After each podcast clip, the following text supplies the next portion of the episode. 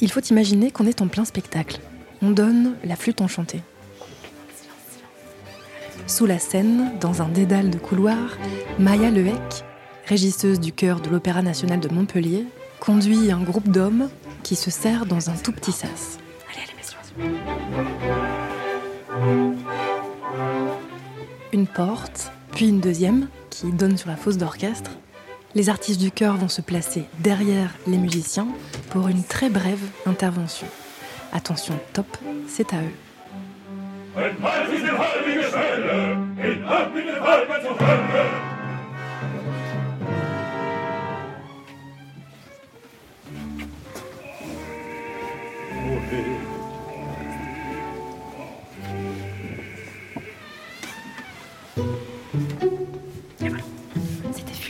T'as vu, je t'ai dit que c'était fulgurant le second acte. J'aurais dû te prévenir pour que tu puisses baisser ton micro. C'est pas grave, c'est très joli. Une belle saturation.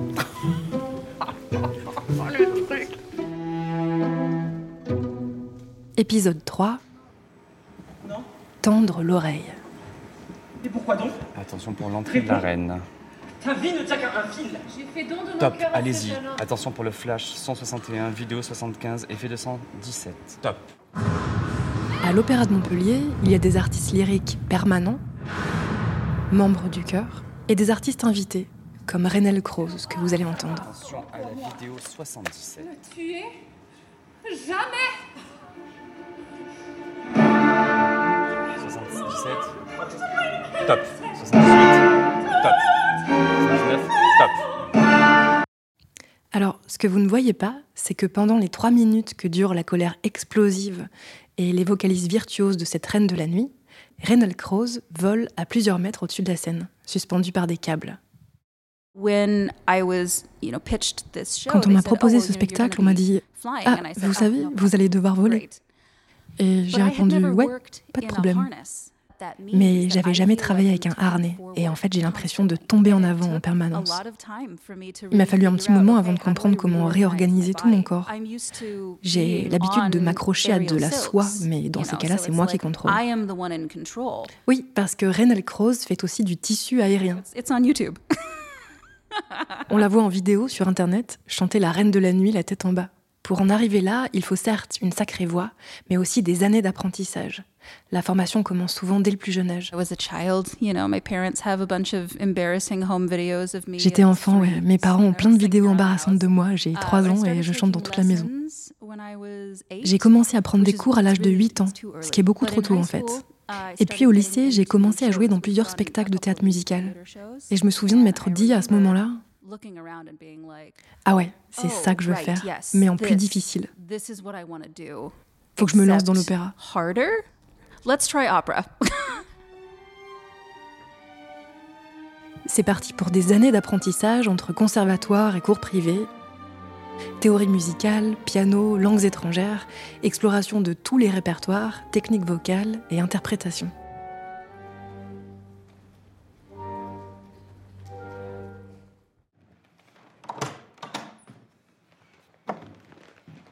Jean-Philippe Eloué Molina est lui aussi chanteur lyrique et membre du chœur de l'Opéra national de Montpellier.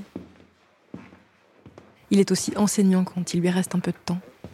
En lieu et place d'une interview, il m'a donc proposé un cours de chant pour extra débutants.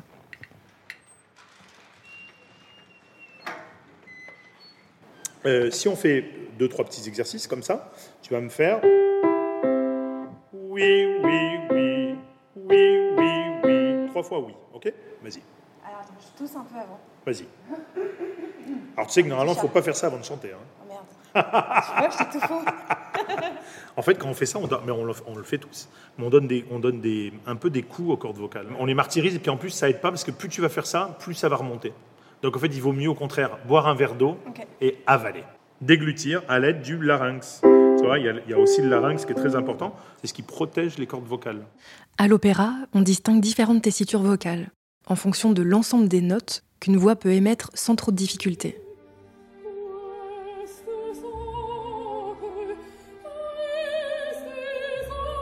Du plus aigu au plus grave, dans les voix féminines, on a les sopranos, des voix hautes et brillantes,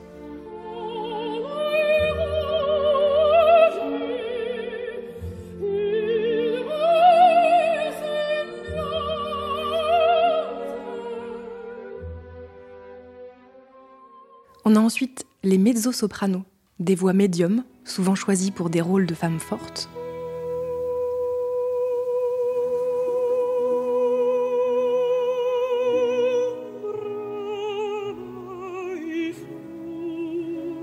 Et les contraltos, qui sont les voix féminines les plus graves. Elles incarnent souvent des rôles de femmes plus âgées ou des sorcières.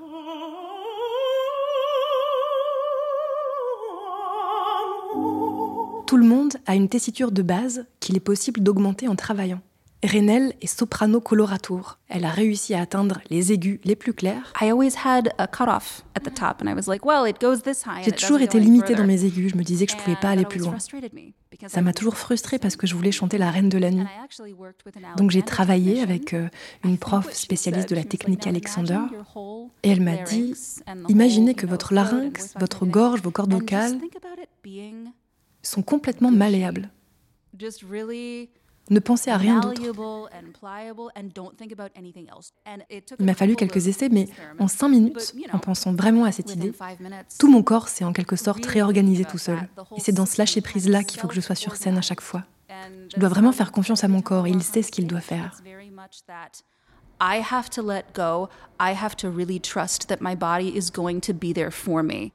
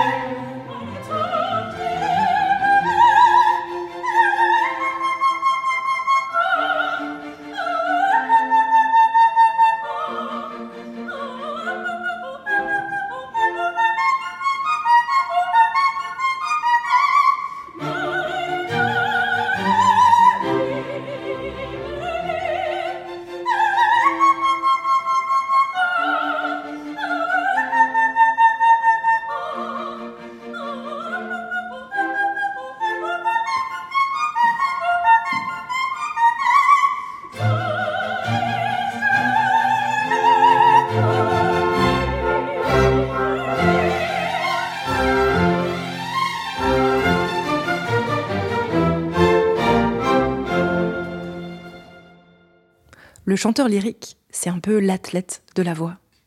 Comme un sportif avec des haltères, petit à petit, on, on- on va, on va un peu pousser les limites de la voix. Pour faire ça, on va apprendre à utiliser ces- cette sangle abdominale et à amener l'afflux d'air nécessaire à la vibration des cordes vocales. À l'opéra, les chanteurs et chanteuses ont donc une plus grande tessiture que dans la musique pop. Et on remonte. Très bien. Est-ce que tu peux faire attention de ne pas faire oui, oui, oui, oui, ouais, ouais. scooping, tu vois? Non. C'est mon côté de Johnny. Oui, absolument.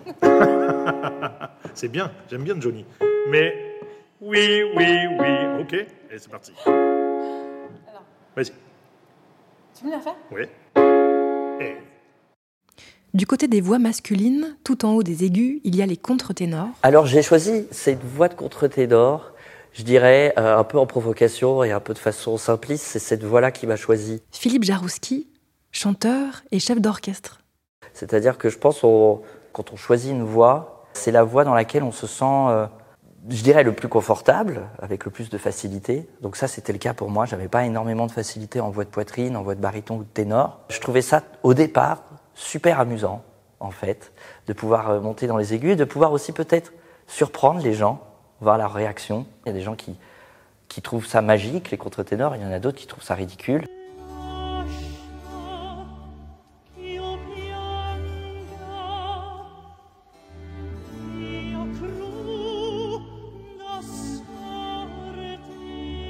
Sonido hola, hola, hola, hola, hola. Ok, ça marche? Il y a ensuite les ténors, Ok, mon nom, je suis Alejandro Fonte.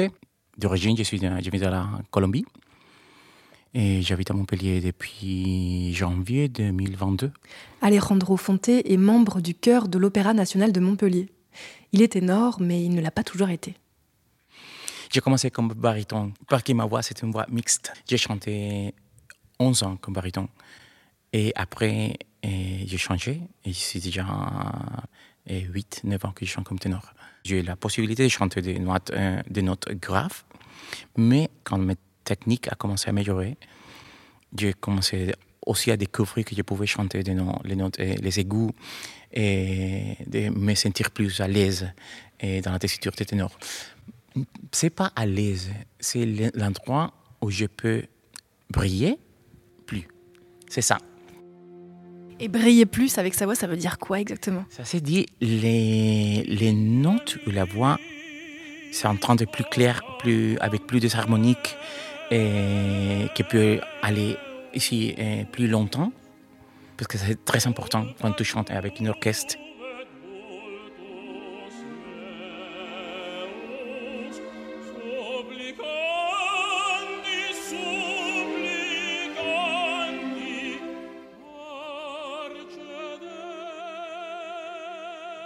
Et alors, qu'est-ce que tu aimes dans l'idée d'être ténor? Parce que ténor, c'est quand même, on peut le dire, des rôles de jeunes premiers, de princes. Oui, oui, les ténors, c'est toujours presque toujours l'héros.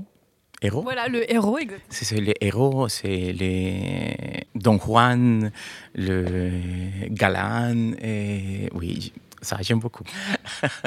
et à côté des Don Juan, il y a souvent des personnages puissants, divins, ou des bons pères de famille. Ces rôles sont souvent interprétés par des barytons, comme Jean-Philippe. C'est un personnage noble en général, euh, assez profond. C'est pas des personnages euh, superficiels, non. Oui, souvent des pères. Souvent des pères ou des mal-aimés ou des... Ouais, c'est comme ça, c'est la vie.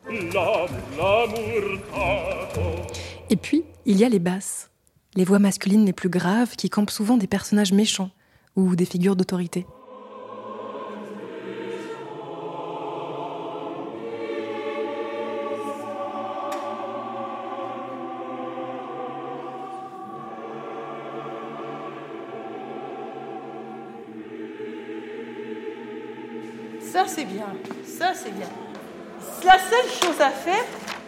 Pas de crescendo. C'était super, hein Mais le crescendo qui me dérange un petit peu, c'est tout au début. Ça reste piano. Piano, piano. En France, il y a un peu plus de 3000 artistes lyriques en activité et 800 artistes lyriques engagés dans les chœurs permanents des maisons d'opéra.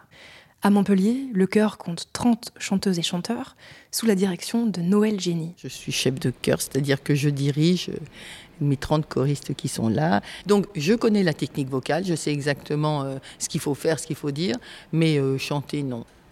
Je, préfère montrer avec mes bras, comme un chef d'orchestre en fait, qui joue pas tous les instruments, mais qui arrive à une grande cohésion euh, ensemble. Il y a 40 ans, bon, on avait une belle voix, on venait chanter. Maintenant, c'est plus du tout le cas. Ils sortent des conservatoires, ils ont un parcours qui est quand même aussi important que les instrumentistes. Être artiste lyrique, c'est donc avoir une grande endurance vocale, savoir passer d'un répertoire à un autre, du drame à la comédie, d'un chagrin profond à un élan d'amour passionné, parce qu'en plus du chant, il y a le jeu et la mise en scène. Oui, oui, oui, oui, oui, oui. En tout cas, ce chœur-là, c'est un chœur qui adore jouer. Donc on peut leur demander ce qu'on veut. Plus on leur demande de choses, meilleurs ils sont et meilleurs ils chanteront. Parce que rester immobile, c'est pas bien du tout. Hein. L'amour, l'amour,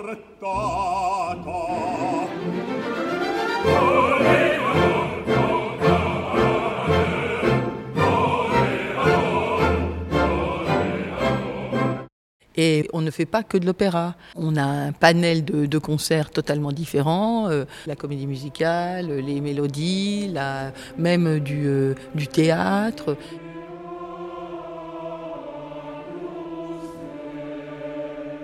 Il faut que la voix soit en pleine forme. C'est un grand travail de tous les jours. Et donc, il faut aussi que le corps soit en bonne santé. C'est une énergie assez phénoménale de chanter. Hein. Ce sont des sportifs, des sportifs de haut niveau.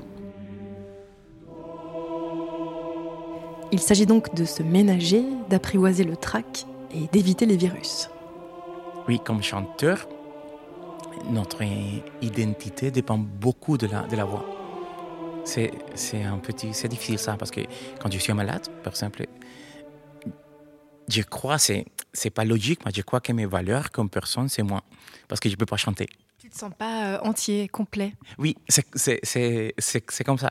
Moi, j'ai une voix parlée, je trouve pas très bien placée quand je parle, donc je me fatigue à parler. Alexandra Dauphin fait aussi partie du chœur de l'Opéra national de Montpellier. Elle est mezzo-soprano et pratique la musique assidûment depuis son plus jeune âge. Donc, par exemple, les jours de concert ou les jours où je suis, je suis pas bien, je ne parle pas. Mais à la maison, je, je ne fais que des signes. Je suis insupportable de toute façon. Quand, euh, quand j'ai des concerts, je suis insupportable. Ma famille, bon, ils connaissent maintenant, ils ont l'habitude. hein. Parce que des fois, ils se lèvent le matin, ils me disent euh, Ça va euh Alexandra fait un signe de la main qui veut dire euh, me parle pas. Et tu fais ce signe-là toute la journée? Ouais, ouais, ou je leur, je leur envoie un texto. je pense que c'est le stress qui fait ça aussi.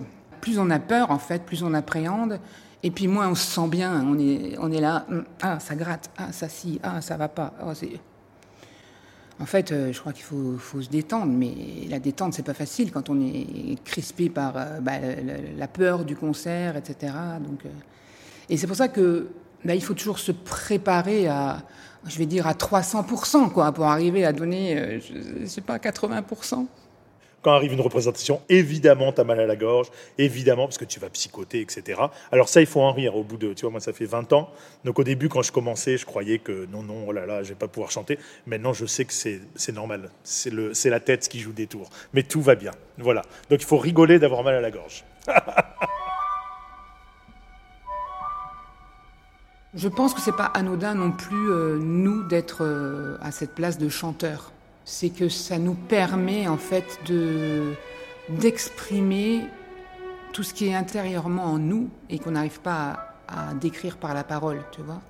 C'est qu'il en faut de l'énergie et de l'audace pour chanter devant 2000 personnes et faire résonner sa voix sans micro dans un grand théâtre. And there's something really Il y a special quelque chose de très intime dans le fait d'être ensemble, being in a dans un même lieu, et de savoir que ma voix my peut voice toucher quelqu'un. Je veux dire, physiquement, concrètement, vous pouvez sentir les ondes sonores vous toucher. C'est jamais deux fois la même représentation parce que mon corps est chaque jour différent, mes pensées sont chaque jour différentes. Et aller à l'opéra, c'est aussi voir un spectacle éphémère. Il faut être là, dans la salle, pour en faire l'expérience. Rien ne peut remplacer ça.